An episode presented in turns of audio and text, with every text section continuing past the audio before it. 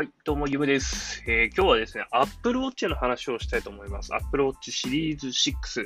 えー、これが子育てをしている親御さんにはめちゃくちゃ便利だよという話もしていきたいと思います。で、子育てといってもちょっと条件があって、えー、幼児、乳児と言われる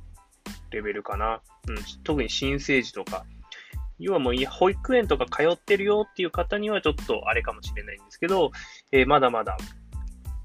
1歳になってないようなお子さんをですね、えー、育ててる方とか、これから出産をされる予定の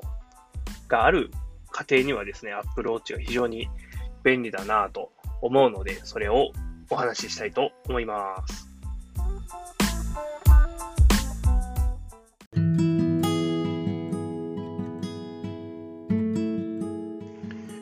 はい。えー、Apple Watch がですね、子育てになぜ便利なのかというお話なんですが、えー、知ってる人は多いんじゃないかなと思うんですけど、あの、子育てといえば、ピオログっていうアプリがありますよね。えー、特に新生児なんかは、あの、うんちをした時間とか、おしっこをした時間とか、まあ、回数とか、あとは授乳、ミルクの時間、回数、量、まあ、こういったものを、ね、記録するんですけど、え、ー、と基本的にまあ病院からは手書きのもの、ノートを確か渡されるんですよね。でも、ちょっとそれだと正直手書きだとなっていうのもあるので、携帯でパパッと何回かタップするだけで記録ができちゃう。まあ、便利なアプリ、ピオログなんですけど、このピオログが Apple Watch のアプリと、なんかす、Apple Watch のアプリもすごくよくできてると思っていて、で、Apple Watch があると何ができるかというと、その、携帯をいちいち開かなくても、えー、すぐにおしっこしたらおしっこってすぐつけられるし、えー、授乳タイマーも、えー、アップルウォッチのアプリに入ってますし、もちろん排泄もそうですし、そういう記録がまず、もう、スマホで一回その iPhone とかでフェイス、なんかロック解除して、えー、タピオログ起動し、の起動してみたいなのが、そういう煩わしさがまず減るというのが一つメリットとして大きいかなと思います。で、時にはその抱きながら、子供を抱きながら、えー、記録をつけなきゃいけない時とかあるんですよね。そういった時にやっぱその携帯を手に取るよりかはもう Apple Watch で全部完結しちゃった方がすごくやりやすいと思います。実際私そういう風にしています。で、もう一つあるんですけど、えっ、と iPhone を持っている、まあ Apple Watch 買う方は絶対 iPhone だと思うんですけど、じゃない人逆に珍しいと思うんですけど、えー Apple Watch のアプリに、えっと、カメラ連携っていうアプリが入ってるんですね。要は iPhone のカメラを、まあ、Apple Watch から起動して、で、その iPhone のカメラの映像を Apple Watch で見ることができ、もちろんシャッターを押したりとか、シャッターを切ったりとか、録画開始とかもできるんですけど、このカメラアプリで、そのカメラ映像を転送できるんですね、Apple Watch に。iPhone の。これどういうことかというと、どういうふうに使えるかというと、あの、よく、赤ちゃん用のその監視カメラって言えばいいのかな？リモートカメラと言えばいいのかな？商品売ってるじゃないですか。別の部屋で寝てる赤ちゃんを監視する、なんか確認するためのカメラあると思うんですけど、あれって結構いい値段しますよね。で、人によっては、いや、そこまで部屋広くないしとか、まあ、私なんかはそうなんですけど、あのー、もうすぐ、リビングのすぐ隣が寝室だったりとかするので、別にちょろっとと覗けばもう見える状態なので、カメラは必要ないんですね、常時、その監視するための。ただ、子供と二人きりの時にちょっとトイレ行きたいなってなった時に、おっと、これは長くなりそうだという時が必ずあるはずで。で、えっ、ー、と、赤ちゃんがなんか起きてて、まあ遊んでます。なんか万が一、その、なんかひっくり返っちゃって、なんかやばい状態になったら怖いなとか、やっぱ最初の頃って不安に感じるお母さんお父さんいると思うんですよ。でそういう時に役立つのがこのカメラ連携アプリで、Apple Watch の手元で iPhone のカメラが、カメラ映像が見れるっていうことは、iPhone を赤ちゃんが映るような場所に置いておいて、Apple Watch でカメラを起動すると、一時的なその監視カメラになるんですよ。なので、ちょっと時間を、ちょっと長時間というか、なんか、2、3、1分2分じゃなくて、なんか5分ぐらいとか10分ぐらいちょっと離れなきゃいけないってなった時に、子供が見えてないのが心配だなというような方、まあ、特にお腹をね、痛めて ちょっとこれは長期戦になりそうだな、みたいな時も、そういう一時的な場面場面で使える監視カメラみたいな形で使うことができるんですね。これ結構意外と便利なんですよ。あとちょっと洗濯物干してる間とか、あの、子供の声が聞き取りにくいような場所だからみたいな形で、その、手元でカメラ映像を見ながら、ああ、ちゃんとあそなんか問題なく遊んでんな、生きてんなっていうのだったり、あ、寝たなとか、うん、なんか問題が起きてるかどうかっていうのを手元で気軽に確認できるっていうのが、個人的には一番いいなと思いました。じゃあちょっと洗い物しなきゃいけない、ちょっと置いとかなきゃいけない、じゃあそこに iPhone 置いといて、手元で大丈夫かな、みたいな。その、やっぱ特に1人目のお子さんを授かった方っていうのは、不安と心配でストレスがめちゃくちゃ溜まるんですね。私もそうですけど。なので、ちょっとでも心理的不安を解消する道具の一つとして、えー、Apple Watch というのは、その役に立つんじゃないかなと思っています。ピオログでの記録もすごく簡単ですし、かあの一時的なカメラとして、カメラをモニタリングするための道具として、えー、使うことももちろんできますよという部分は非常にいいなと思います。であとはお風呂入るときですね、もう完全に防水なので、もうお風呂ぐらいじゃもう壊れもしないので、えっ、ー、と、沐浴が終わって、もう一緒にね、入浴するようになるのが大体1ヶ月ぐらいのタイミングだと思うんですけど、じゃ5分間だけ入浴しましょうって時も手元で iPhone、Apple Watch で、私は毎回タイマーをかけて、あ、時間になったから出ようかとかいう風にしたり使っていますし、あとは、あのー、ここからはちょっと子育て関係なくなってしまうので、ちょっと別のセクションに移動したいと思うんですけど、あとは子供だけじゃなくて自分の健康管理っていう意味でも、え記録ができる部分になるので、まあ、そこもちょっと補足的にこの後喋ろうと思うんですけど、まあ、子育てをする上で、まずそういった子育てアプリとの連携もいい。で、カメラ映像を飛ばせるから、その不安要素、少しでも心理的不安を解消できる。で、自分の健康管理もできるっていうのが非常にいいなと思っています。で、できれば、あの、お父さん、お母さんともにですね、Apple Watch をつけていただきたくて、というのは緊急の連絡って意外と iPhone だけだと気づかなかったりするんですね。私は、あの、最初、メインとして使おうと思って、なんで買ったかというと、その通知っていうのを絶対見逃さないようにしたいと。仮にその子供に何かがあってを、妻から連絡が来た時にすぐ出れるようにしたい。まずその思いがあってアプローチを買ったんですけど、その後々、あ、ピオログでこんなことできるんじゃんとか、あ、カメラでこうやって映像を見ながら、これ離れたところでも大丈夫じゃんみたいな、後々発見がいろんなものが、まあ、あって、おすすめをしてるんですけど、第一はその通知っていう部分をかなり重要視して買いましたね。iPhone が手元になくても、えっ、ー、と、Apple Watch とつながっていれば、えー、もちろん通知きますし、私はセルラーモデルを使っているので、iPhone が仮に何かあったとしても、あの、Apple Watch だけで通信ができるので、携帯回線使えるようになっているので、電話も受けれますし、LINE の通知も来ますし、中身も一応確認はできますし、っていう感じで、えー、なんかあった時の予防策として、まあ、リスクヘッジとして、っていうものが、まあ、メインで Apple Watch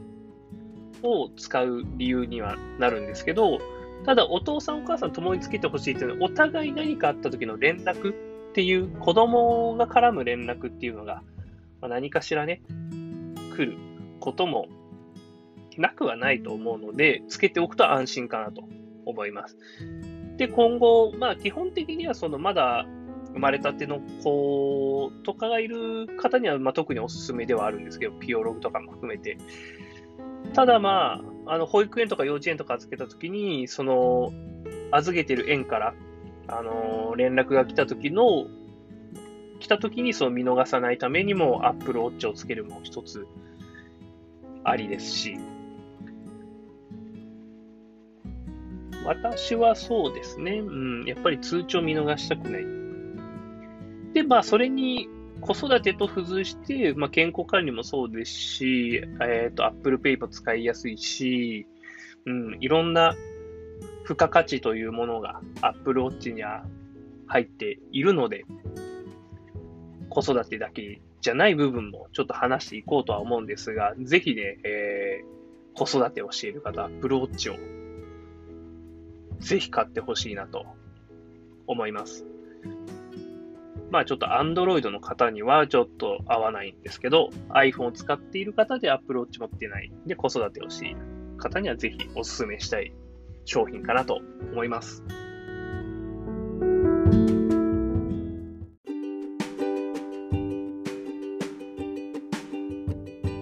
ではね、あの、Apple Watch 子育て以外っていう部分の話なんですけど、じゃあ健康管理っていう部分に関して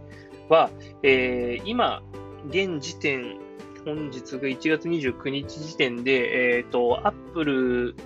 Apple Watch の、えー、医療機器としての認証が通り、アップデートで、えー、今、心電図が測れるようになりましたよと。いう機能だけ先に教えておくんですけど、まあ、健康管理という意味では、心拍数、血中酸素濃度、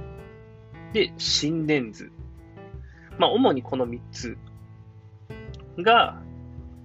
計測できますよと。で、心電図は自分でやるんですけど、それ以外のものに関しては、心拍数とか、えー、血中酸素濃度とか、自動的に、不定期にこう、定期的にか、不定期っていうか定期的に自動で計測されるのと、あとは歩数計ももちろん入ってますし、あとは、その、専用アプリでアクティビティの記録とかも残りますけど、えっ、ー、と、シリーズ6で特に、あの、最初発売した時に目玉機能だったものとしては、血中酸素濃度が測れるっていうことだったんですね。どういうことかというと、やっぱコロナがきっかけでそういう機能が搭載されているわけなんですけど、えー、パルスオキシメータ